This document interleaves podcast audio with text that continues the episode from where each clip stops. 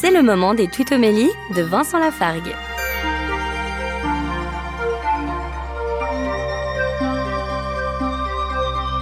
Dans le livre de l'Exode, au chapitre 32, le verset 8 nous rappelle Ils se sont fait un veau en métal fondu et se sont prosternés devant lui.